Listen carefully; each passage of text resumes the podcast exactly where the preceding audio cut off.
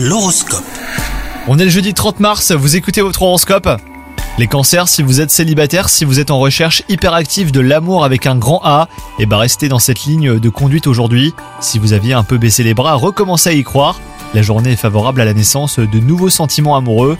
Quant à vous, si vous êtes en couple, bah c'est la complicité qui règne en cette journée propice à l'échange et à la compréhension. Si la situation vous dépasse au travail, et bah cela ne durera pas les cancers.